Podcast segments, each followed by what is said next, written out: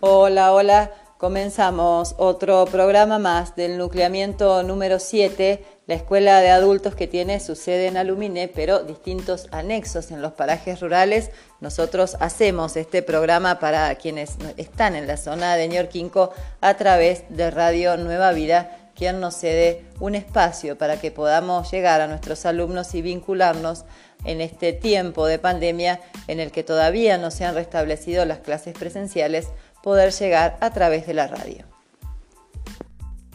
Programas anteriores estuvimos hablando y reflexionando juntos sobre la importancia de la lectura y la escritura y le dábamos algunas ideas para que pueda ejercitarse utilizando los recursos que tiene disponibles. También, por supuesto, hablamos de la alfabetización inicial y sobre la historia de la provincia de Neuquén, algo de la época territoriana pero hoy vamos a tener un programa especial porque vamos a estar presentando un material, un cuaderno de actividades del que van a disponer los distintos anexos de nuestra escuela para que puedan trabajar con esto que es tan importante como es un recurso material, que también forman parte del proceso de enseñanza-aprendizaje, son un elemento importante y hoy vamos a contarles de qué trata este cuaderno de actividades.